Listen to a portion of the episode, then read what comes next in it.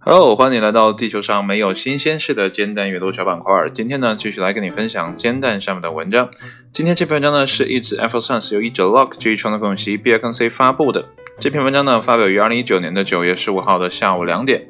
文章的标题呢，叫做“自恋者在做决定时可能缺乏基本能力”。说到自恋呢，想必很多人呢多多少少会有一点啊，可能是程度不一样。就拿我自己来说吧，哎，看着镜子里的自己时呢，这个信心百倍啊。虽然呢长得不怎么帅啊，但是呢自己会暗示自己，哎，长得还不错，还可以啊，还能看啊。然后我觉得这是一个比较呃好的。啊，这种自恋方式啊，就是差不多啊，适可而止啊，知道自己不怎么样，但是呢，可以予予以自己以鼓励啊，这也是不错的。呃，之前呢，我有听到过一个程度比较重的啊，也是呢看影像啊，但是呢，这是一则寓言故事，也可以说是啊心理学关于自恋方面的一个故事。呃，具具体呢，大概是这样啊，一个男子呢坐在了池边，然后呢看到池子里的自己呢。啊，这个影像呢，啊，就觉得，哎呀，这真的是太美了。然后后来呢，他就有一些可惜什么呢？就是说，哎，这个这么美怎么办？然后就啊，每天呢就沉迷于这种美当中，然后慢慢的就开始，啊，怎么讲？就是消沉啊，啊，然后留恋呐，然后就开始呃那种。抑郁啊，就是开始上来了啊，他可能担心这个年华会老去嘛，面容会变差嘛，啊，所以就开始抑郁，最后呢，抑郁而终，死掉了。这是啊最早的一则关于可能是自恋的一个故事啊。那今天说的呢，可能没有这么凄惨哈，关于死亡这个还没有提到，只不过呢是在提及某些关于能力上的问题。那具体是怎么回事呢？就闲话少叙，先来看一下文章的正文。那么自恋者呢，可能缺乏基于深思熟虑和批判性思维做出的决定的能力，即使呢在已经证明错误的情况下，具有自恋特征的人也可能无法有效地反思他们的答案。为了得出这些结论，研究人员评估了与自恋有关的典型特征以及两种类型的自恋，那分别是呢浮夸型和脆弱型。浮夸型自恋者呢，往往有更强的自尊心，认为呢自己比别人更有资格、更优越；而脆弱型自恋者往往缺乏安全感，性格内向，具有防御性。然而，《思维与推理》杂志上发表的一项新研究显示，这两者都倾向于过度自我关注和冲动，常常高度评价自己的智力能力，即使自己错了。也会把自己视为批判性思考者。在三项独立的研究中，研究人员评估了一百名参与者在针对直觉思维设计的认知反射测试中的表现。他们问了这样的一个问题啊，题目如下：一个球棒和一个棒球的价格呢，一共是一点一美元。那么球棒比球呢贵一美元。那么请问这个球是多少钱？好，给你三秒钟思考一下。三、二、一。如果呢，你认为答案是十美分，那你就错了。那么许多人呢，凭着直觉得出了这个结论，但是正确的答案呢是五美分。如果你没有自恋倾向，你可能呢会多花一些时间来思考正确的答案。该研究的合著者乔纳森·福格桑在一份声明中说道。我们发现，浮夸型和脆弱型自恋与某些重要的反思思维过程呢是负相关的。浮夸型自恋者被发现对自己的智力表现过于自信，对自己的错误知之甚少，并倾向于拒绝纠正性反馈。这可能是因为这些自恋的人难以发现自己错了。与此同时，脆弱型自恋者试图进行认知反思，但却发现这种反思呢是消耗性的、无效的。这一类人往往高度神经质，更多的啊与消极的自我反省联系在一起，这使得他们可能怀疑自己做出正确判断的能力，最终导致他们脱离反思性推理，回归到本能。研究人员指出。对这些发现的另一种解释是，这些个体缺乏对自恋行为的认知反思，一个不经常进行认知反思的人，可能慢慢会发展出自恋特征。找出自恋和反思思维过程之间的联系，可能会对更广泛的社会问题产生影响，尤其是涉及到当权者时。自恋者会对周围的人造成伤害，那么有些人甚至声称自恋已经成为一种现代流行病。人格障碍影响了全世界大约百分之一的人口，并且影响了他们的生活的各个方面。好了，文章呢到这儿就结束了，简单的论述了一下哈，关于啊自恋者啊自恋的这个行为和反思思维的啊这样的一种联系哈，也说出了有些人呢可能因为自恋呢，或者说是啊人格障碍，然后导致了生活的某些不便啊。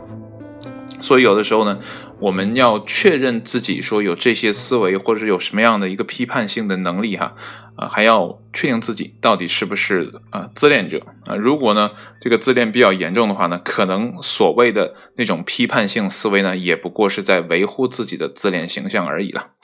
好了，然后呢，看一下今天的蛋友们的留言，我挑出了啊三条啊。第一条呢是来自 ZZX，他是这么说的：那么自恋呢跟自恋性人格障碍呢还是有所区别的，前者呢不影响生活，后者呢已经算。啊，精神类疾病了，那么严重影响生活。之前呢，一些讨论网络成瘾类书籍里呢也说过，算法推送的内容呢会强化自我认知，鼓励呢他人形成自恋。摆脱自恋的方式之一呢，就是主动接受新信息，那么走出呢自我认知的舒适区。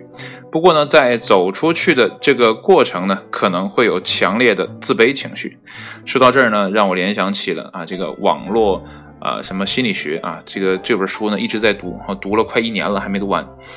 然后这里面就说哈，啊，我们现在的一些孩子哈，在他啊个性形成的时候啊，或者说在他。啊，人格啊建设的这个时间段呢，接触到了互联网啊，接触到了某些 app，然后这些 app 的的呃这个现在的方式呢，就是推送一些你觉得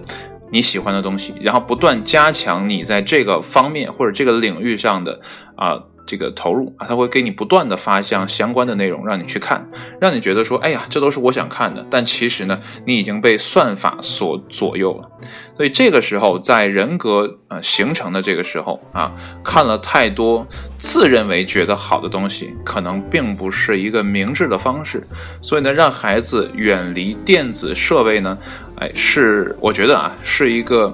啊，两面性来看的东西，那有的时候呢，你需要电子设备，你毕竟这些孩子未来一定会接触到这些设备，尽早的去熟悉这些设备啊，不至于说到未来啊工作的时候怎么样啊不会用啊，这一点就不好了嘛，对吧？这就过犹不及了。但是呢，有的时候呢，你要限制他们玩的某些 app。或者说呢，他看的某些东西，我觉得最好的方式呢是让啊年轻人更多的走出去啊，去看世界上的形形色色的东西啊。当然了，坏的我们可以规避它，不让他看啊，有选择性的让他看一些，呃，不至于影响他们发展的东西啊，越多越好。那么今天呢，我早上起来看 B 站哈，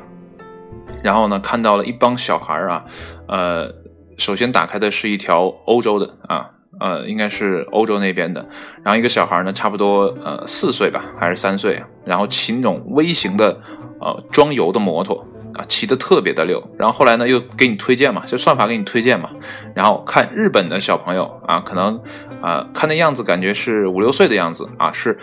一大堆的这些孩子，然后骑着那种小型的摩托在开始比赛，就是场地赛啊，不是越野赛，是场地赛，啊，骑得特别的快，有人摔倒。啊，也有人啊骑的在前面风驰电掣的，什么样的都有，就跟正常的啊我们能看到那种摩托比赛基本是一样的。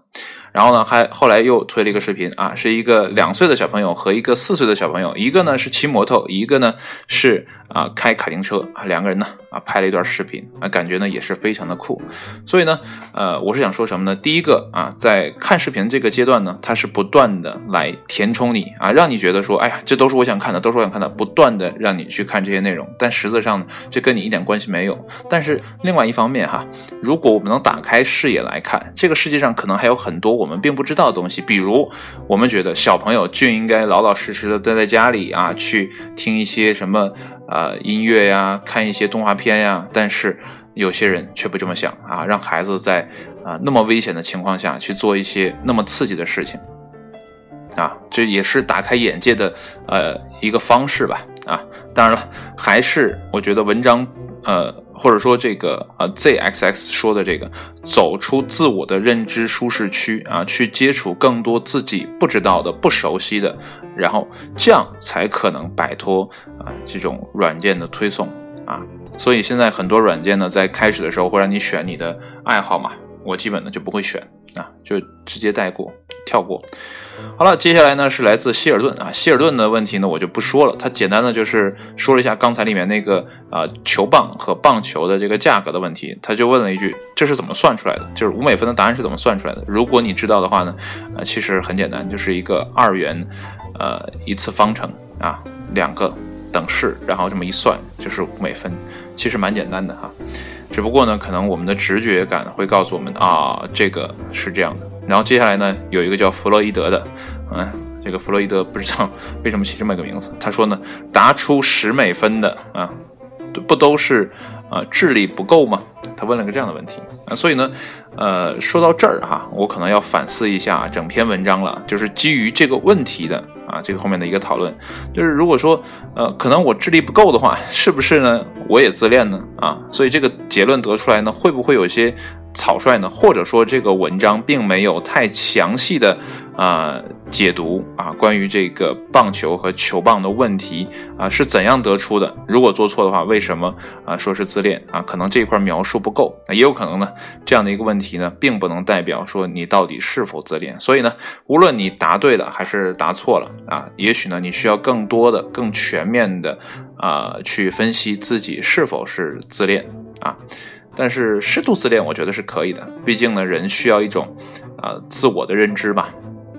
如果你连自恋都没有的话，真的成为那种奉献型人格的话，可能也不太好啊。所以呢，很多时候都是过犹不及的事情啊。呃，少了也不好啊，极端了也不好啊，处在一个中间态。啊，我觉得还是比比较不错的，啊，我还是想说一句，就是啊，这个参差多态乃是幸福的本源啊，所以呢，有些时候呢，看看那些特别自恋的人呢，我觉得也是个好事啊，呃，由于他们那种自恋，他们可以去不断的想办法去实现一些，嗯，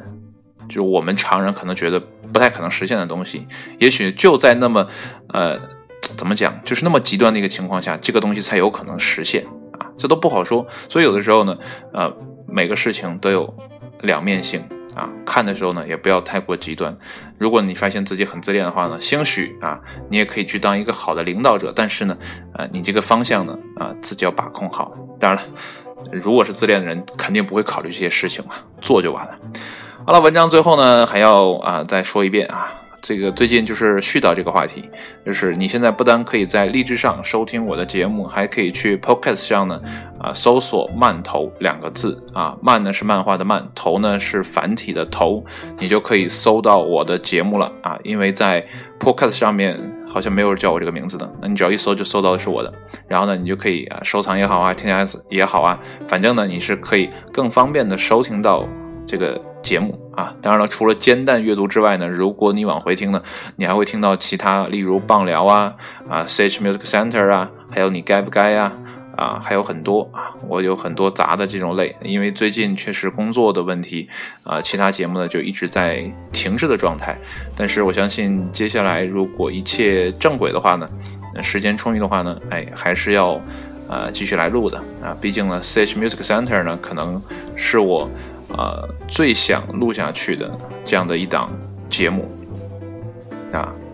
但是现在看，呃，不录也没什么可惜的啊，因为呢，毕竟有一种煎蛋呃这个板块嘛，我就可以呃继续的去抒发自己的情感啊，也不错，也可以练嘴皮子，而且这个每天都练啊，要比一周练一次啊，或者说是啊每半个月练一次呢来的要。啊，高效一些啊！好了，今天呢就彻底到这里了，谢谢你的收听，我们下一期节目再见，拜拜。